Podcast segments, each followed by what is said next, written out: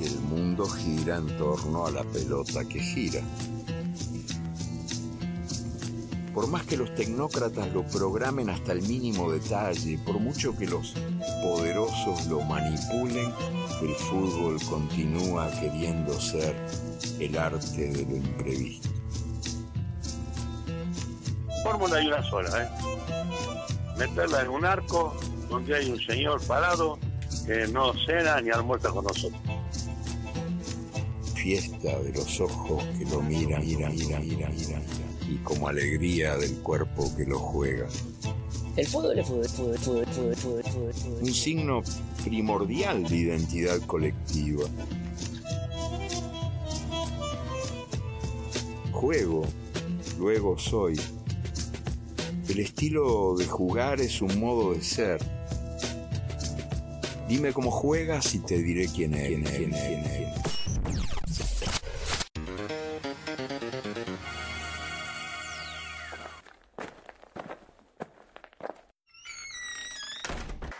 Ah, ya salimos al aire. Esa Vani, ¿no? El que hizo goles contra Portugal, que Uri que creen yo y todo, el de Rocha, ¿no? Hablemos como nos salga. Una antropología del fútbol moderno por los frustrados de siempre. Fernández y Bertolo analizan la realidad deportiva desde la otra mirada, donde nadie nos escucha. Tantas lunas me vieron pasar rengueando por la bajada. Tantos días la superficie de las palabras. Ingenuo ren que crees en el oyendo como que no oye llover la coartada. La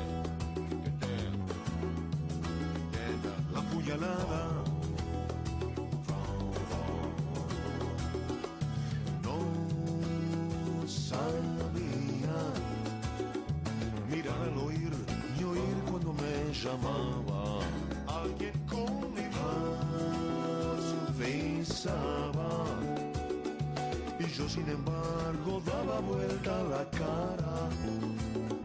Con gesto pueril quería reír, negando que el mundo se mide así por la mirada.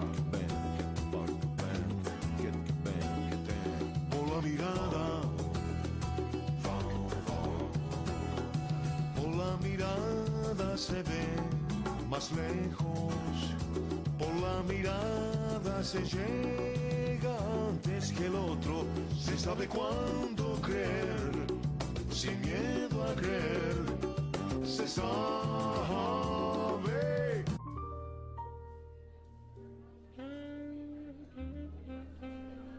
Con la efervescencia de siempre damos comienzo Hablemos como nos salga. En Nadie nos escucha, en formato podcast y bajo nuestro propio protocolo, abrimos las puertas del bar de las historias.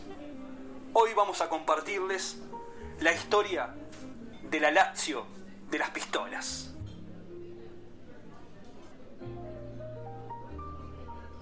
El primer escudeto de la historia de Lazio se remonta a la temporada 73-74. Un equipo aquel muy particular y único para la época. La Holanda antes de Holanda se le conoció. Con un despliegue de fútbol total, como posteriormente lo llevaría adelante la Naranja Mecánica, encabezada por Johan Greif. El equipo en aquel entonces era dirigido por Tommaso Maestrelli, con jugadores muy carismáticos y experimentados como el capitán Giorgio Quinaglia, Pino Wilson o Luigi Martini. El sobrenombre, en cambio, para la escuadra biancocelesti ha quedado en el recuerdo tanto como su primer título, la Lazio de las Pistolas. Recordamos hoy, en Hablemos como nos salga, esta Lazio que ascendió de forma meteórica a la Serie A, pero que tuvo un final fugaz.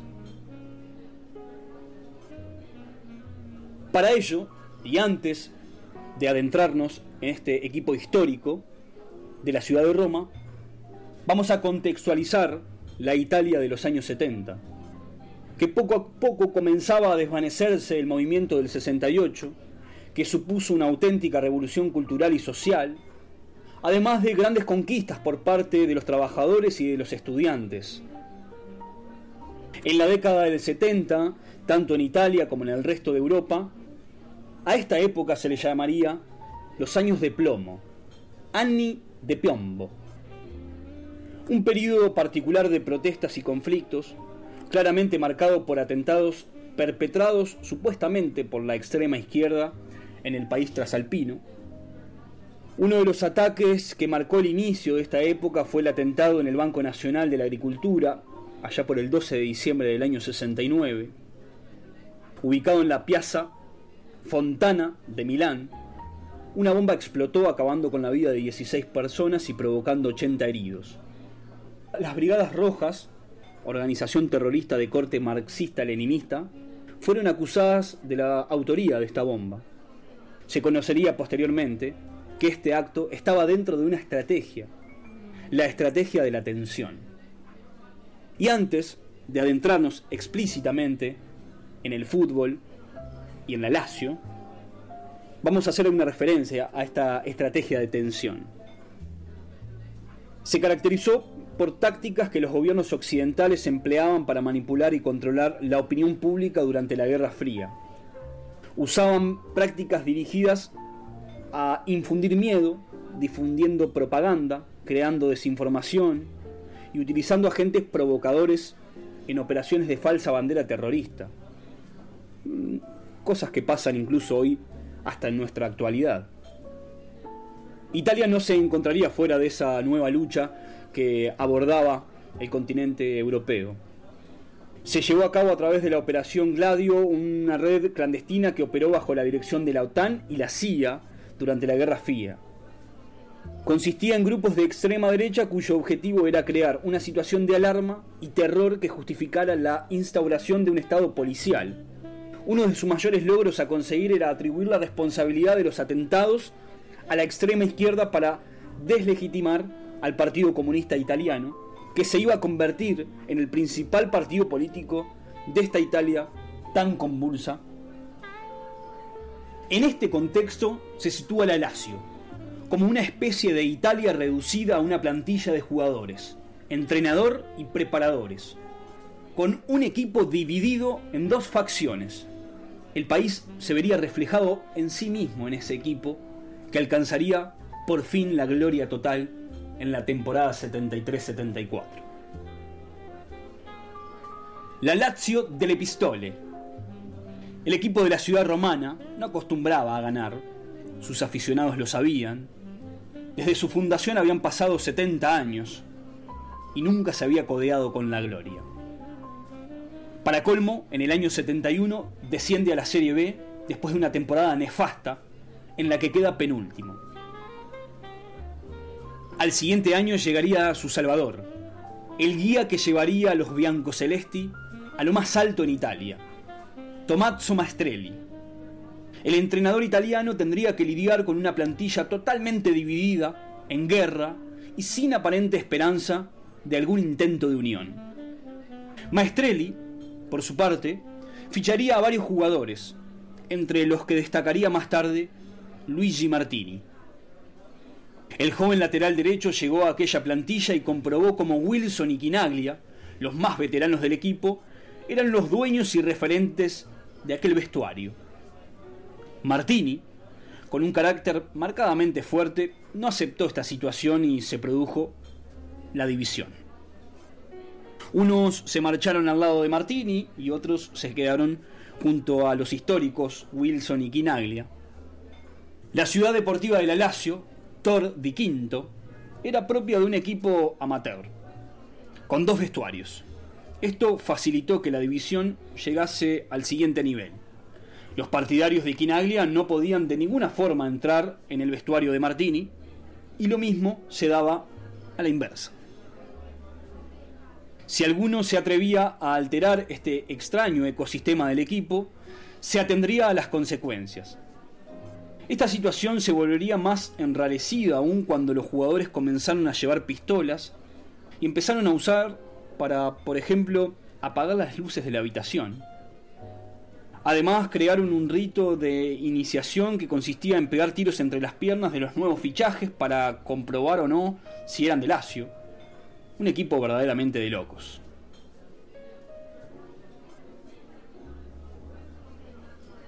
Las disputas en el equipo no se quedaban en meras trifulcas o peleas pasajeras.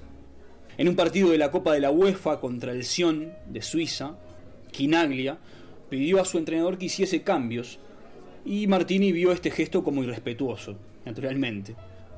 Al final del partido se marcharon al vestuario y lo que ocurrió allí, la historia difiere según quien la cuente.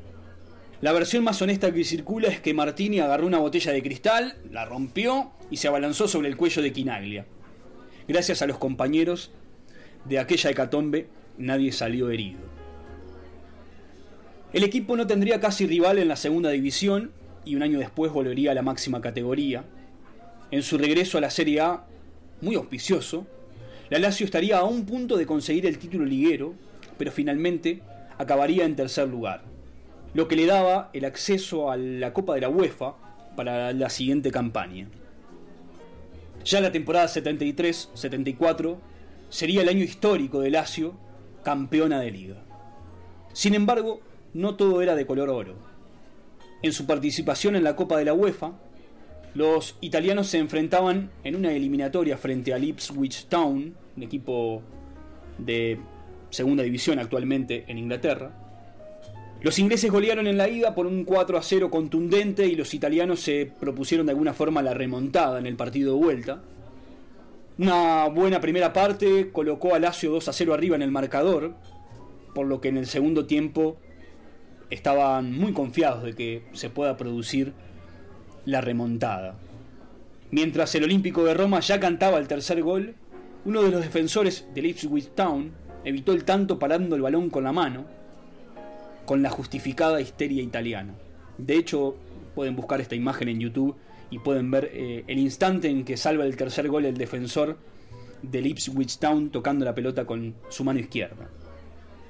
El colegiado, el árbitro, acusado por varios jugadores que recuerdan un honor alcohol increíble durante todo el partido, no pitó nada y la histeria se convirtió en rabia.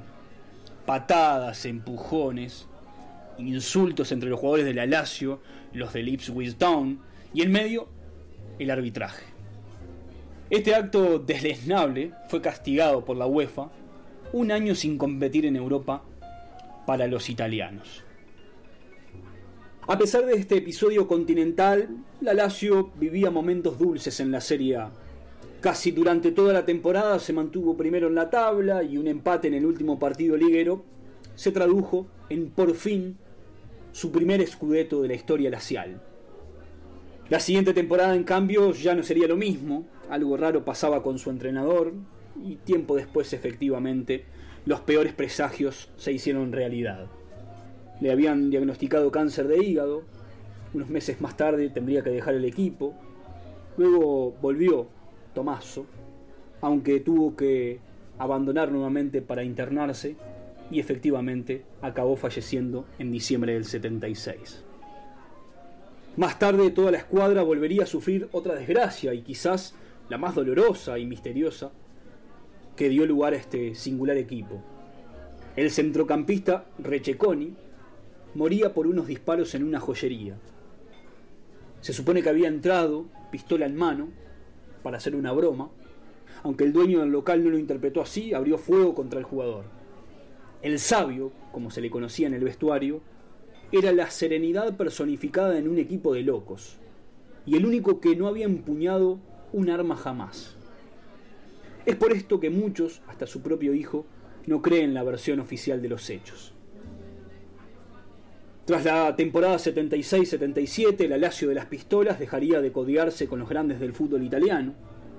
Unos meses antes de la muerte de Tommaso, Maestrelli, su mítico entrenador, el gran héroe de aquel equipo, Giorgio Quinaglia, capitán referente, se había marchado a Estados Unidos debido a que había obtenido una oferta del New York Cosmos, que también había seducido a su mujer, eh, era de origen estadounidense, y además no se sentía demasiado seguro en aquella época en Italia.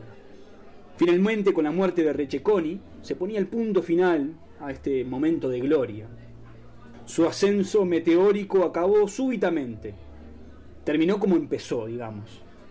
Y solo queda en el recuerdo aquella época tan difícil, tan peligrosa, de aquel primer título de Serie A, donde unos jugadores parecían más bien unos gángsters.